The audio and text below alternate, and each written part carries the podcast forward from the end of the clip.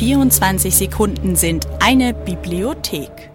Unter diesem Motto stand der Videowettbewerb der KIT-Bibliothek im November. Eine ausgewählte Jury hat die eingesendeten Videos jetzt begutachtet und für die ersten Plätze auch Preise vergeben. Radio KIT-Reporter Frank Winkler war bei der Preisverleihung direkt vor Ort dabei. Es gibt äh, jedes Jahr eine Aktionswoche der Bibliotheken, die wird vom Deutschen Bibliotheksverband unterstützt oder initiiert.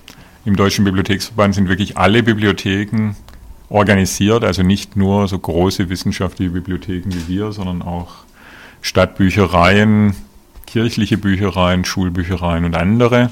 Und ähm, alle Bibliotheken sind letztendlich aufgerufen, hier Aktionen zu veranstalten, in die Öffentlichkeit zu gehen, um Bibliotheken als Konzept in der Öffentlichkeit zu verankern, im Bewusstsein zu halten, im Gespräch zu halten. Und wir haben uns überlegt, was können wir machen, was ist adäquat für die KIT-Bibliothek. Und da wir ja eine 24-Stunden-Bibliothek sind, dachten wir, das ist passend auf den Film unter dem Titel dann 24 Sekunden sind eine Bibliothek, einfach von Ihnen zu erfahren, was für Sie Bibliothek bedeutet. Mit diesen Worten eröffnete der Direktor der KIT-Bibliothek, Frank Scholze, die Preisverleihung, zu dem alle drei Preisgewinner anwesend waren. Jedoch wurde, wie vielleicht einige von euch bemerkt haben, die Einsendefrist der Videos um eine Woche verlängert. Ein Mitglied der Jury, Ernst Trotzinger, erklärt, wie es dazu kam.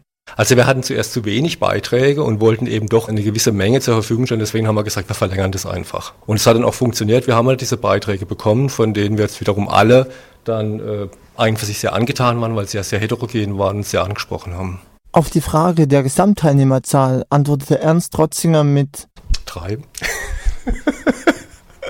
Immerhin haben so alle drei Teilnehmer den Hauptpreis erhalten, nämlich fünf kostenlose Ausleihen aus dem Medienzentrum der KIT-Bibliothek. Doch es verwundert schon etwas, wie es zu einer so geringen Resonanz kommen kann. Ein möglicher Grund kann der Aufwand sein, wenn man es gemacht hätte wie Preisträger Tito Briengiana. Für die Aufnahme selbst brauche ich fast drei Tage.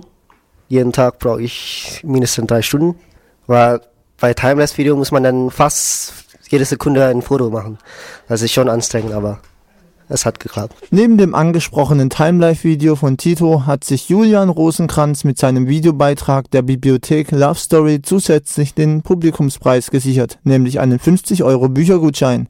Dieser wurde durch Abstimmung der Nutzer per Online-Voting ermittelt. Er hat dieses Video jedoch nicht alleine produziert, sondern zusammen mit seinem KIT-Filmteam abgedreht, das sich erst Anfang des Jahres gegründet hat. Freut uns halt, dass viele Leute abgestimmt haben hoffentlich auch viele Leute den Film angeguckt haben, mal auf unsere Hochschulgruppe aufmerksam geworden sind und vielleicht da auch so ein bisschen sich auf der Homepage umgucken oder mal vorbeikommen, äh, vielleicht auch mal selber einen Film machen wollen. Ihr könnt euch die jeweiligen Videos anschauen auf www.bibliothek.kit.edu. Dort gibt es einen Banner auf der Startseite, wo ihr, wenn ihr draufklickt, direkt zu den Gewinnervideos weitergeleitet werdet. Dabei ist ja auch noch der dritte Preisträger genannt, denn Felix von Drigalski hat auf besondere Art Bibliothek und Auditives miteinander verbunden.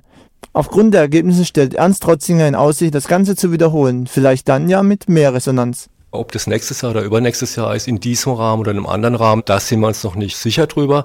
Aber für uns war es mal eine ganz interessante Erfahrung, auch sowas äh, durchzuziehen und haben jetzt natürlich Erfahrungen gesammelt, die wir beim nächsten Mal anwenden können. Die Ergebnisse des Videowettbewerbs der KIT-Bibliothek, das war ein Beitrag von Frank Winkler.